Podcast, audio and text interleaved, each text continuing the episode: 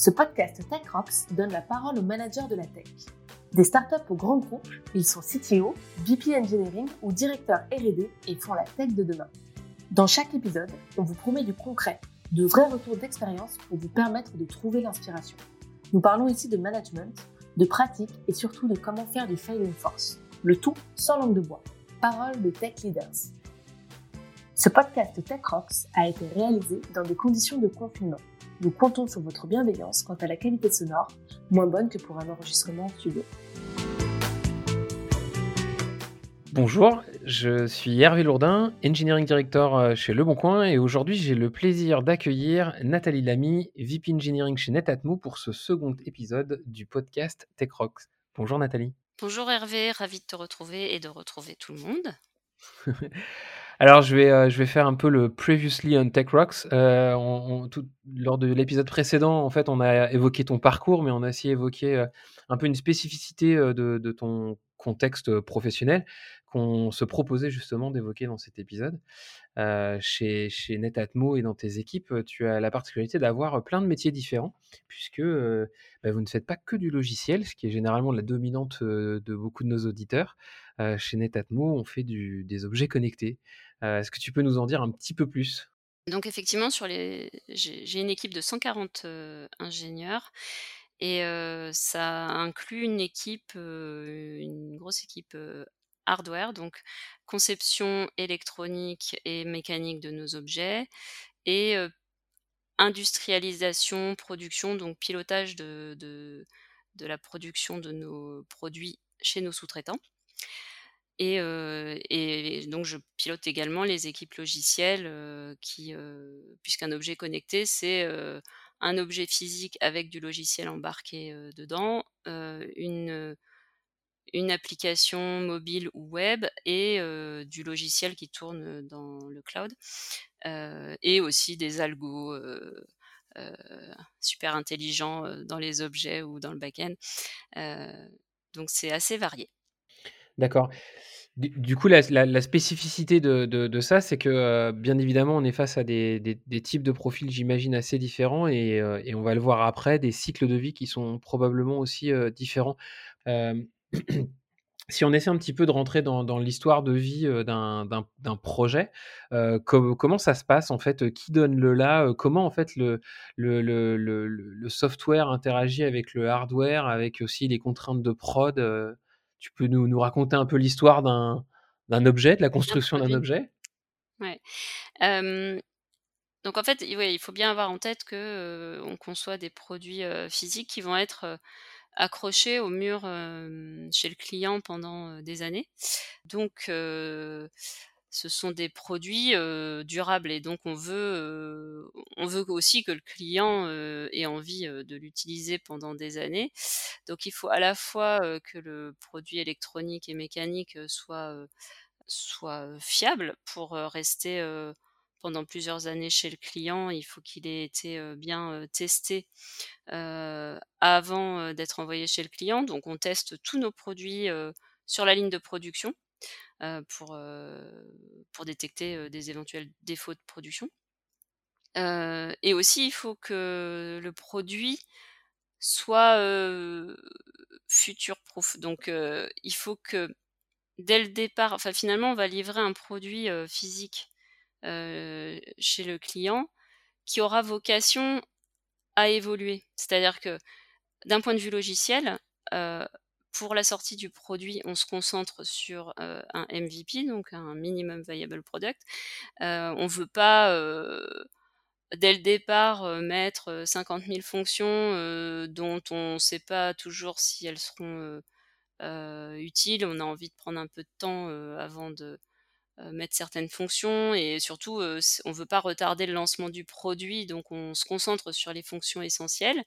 Mais quand on voudra rajouter des fonctions plus tard par mise à jour logiciel à distance hein, c'est l'avantage des objets connectés c'est qu'on peut leur mettre un nouveau logiciel embarqué à distance. Bah, on veut que ce hardware soit capable de le supporter. Donc si on veut rajouter des nouvelles fonctions qui consomment plus de mémoire ou qui ont besoin de plus de CPU, bah, il faut l'anticiper et dès le départ se dire bon, mon produit, comment je pense qu'il devrait être dans dans 1 an, 2 ans, 5 ans. Donc ça, c'est une contrainte, quand même assez importante parce qu'en plus, on pourra peut-être pas le tester. et finalement, c'est c'est un peu le hardware qui est le le qui qui est le le socle à l'agilité de votre, votre produit, de vos équipes, quoi? Ouais, il faut c'est, eux, quelque part, on pourrait dire, qu'ils fonctionnent un peu dans un cycle en V, trad à l'ancienne, Ouais. où il faut que tout soit bien spécifié, conçu, puis testé. Mais en même temps, ils sont c'est une équipe qui est, super, réactive et agile dans son comportement et on a vraiment tous la même culture, que ce soit hardware ou logiciel, finalement. Heu, parce qu'ils savent que, mmh, qu'ils savent qu'on peut pas tout savoir et qu'on est obligé un petit peu de faire des des de prendre des risques, de faire des compromis parce qu'on on va finalement livrer un, hardware. Heu, bah, peut-être quand on rajoutera la nouvelle fonction, on comme on l'a pas encore codé au moment où on sort le produit, heu, peut-être que si on s'est trompé dans nos calculs et dans notre anticipation, on va se rendre compte que finalement ça rentre pas, dans dans l'embarqué, quoi. Et donc j'ai un exemple, par exemple, heu, bon la caméra, parce que c'est peut-être un peu plus parlant si je donne un exemple.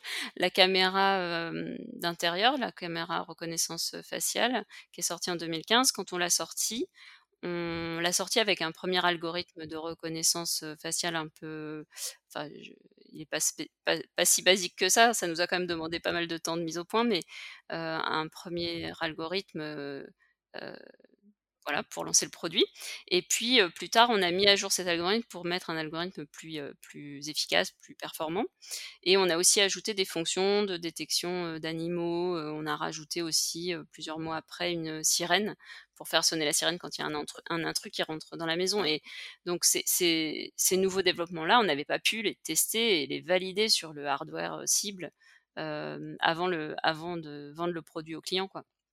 Donc c'est sûr que bon, c'est un peu mais bon, c'est finalement jusqu'à maintenant, ça a bien marché, donc c'est qu'on s'en sort bien, dans l'anticipation et dans la marge qu'on prend, sur la CPU et la mémoire et sachant qu'à côté de ça, en fait, on veut pas non plus mettre trop de mémoire et parce qu'on pourrait dire: «Bah, il suffit de mettre, un truc, énorme, beaucoup de CPU, beaucoup de mémoire», mais le problème, c'est qu'on est aussi près de nos coûts. C'est-à-dire qu'on veut que le produit à fabriquer faut que ce soit le meilleur compromis entre, la capacité du produit et son coût à fabriquer donc si on met trop de mémoire et trop de CPU, ben, ça va juste coûter trop cher donc donc c'est un Alors c'est ça justement, ça c'est le 2e volet du point que je voulais qu'on aborde, c'est qu'il y a un 1er point que tu évoques et ce que je trouve super intéressant, qui est de dire finalement: «J'ai la fracture, heu, software-hardware et il faut que, heu, vous partagiez cette culture de l'agilité, heu, à pouvoir mettre à jour facilement les choses» et et je trouve que ta phrase, elle est canon, c'est: «On on on sait qu'on peut pas tout savoir et donc du coup, il faut qu'on soit en capacité à pouvoir réagir aussi bien d'un point de vue software», ce qui est entre guillemets «un peu devenu classique de nos jours», mais là, c'est l'union du software et du hardware face à l'inconnu et la capacité à se mettre à jour, donc ça, c'est un super chouette, heu, retour. Mais il y a aussi le 2e point qui est, heu, design to cost, heu, production, calendrier parce que j'imagine que, le produit doit être livré pour Noël et on pourra pas décaler Noël tous les ans donc donc du coup, il faut être là et il faut être au bon prix, quoi et ça, vous vous faites comment dans vos cycles d'innovation? Il y a des co comment ça se passe, avec les équipes, quoi? Pour être au bon prix?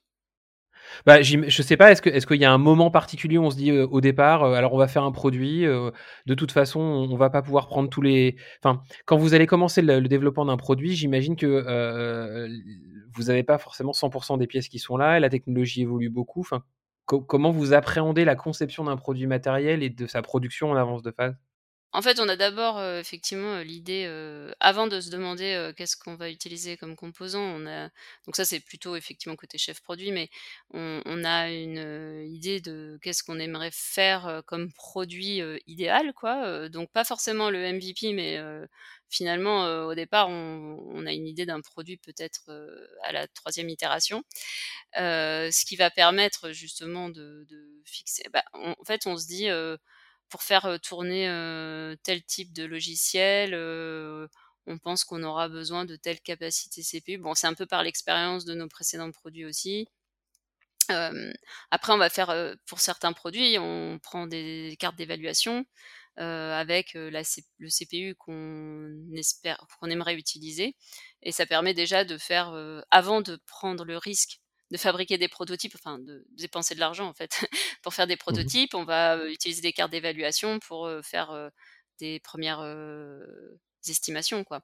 À faire tourner, le logiciel sur ces cartes-là pour voir, si ça rentre ou pas, avant de de voilà, de faire notre premier prototype et ensuite quand on a un peu décidé, là c'est enfin quel processeur on veut utiliser, quels composants, on fait des protos. Donc ça effectivement, hein, ça a un premier coût et donc on fait quelques itérations de protos quand même, donc il y a une sorte quand même de cycle d'itération et d'agilité côté hardware, même si on est obligé de se limiter à cause du prix que ça coûte à chaque fois parce qu'à chaque fois qu'on refait, quelques protos, ça c'est de l'argent, par les fenêtres quelque part, enfin, donc et après quelques itérations de prototypes et ben on va une fois qu'on est un peu sûr que côté logiciel, on a pu bien tester, que ça rentrait, que c'était le, bon hardware, que le, hardware est testé grâce au logiciel. Donc c'est vrai que côté logiciel embarqué, ils sont un peu aussi entre deux cycles de développement parce que d'un côté, ils doivent suivre le hardware avec leur cycle un peu en V parce qu'ils doivent les aider à valider la carte.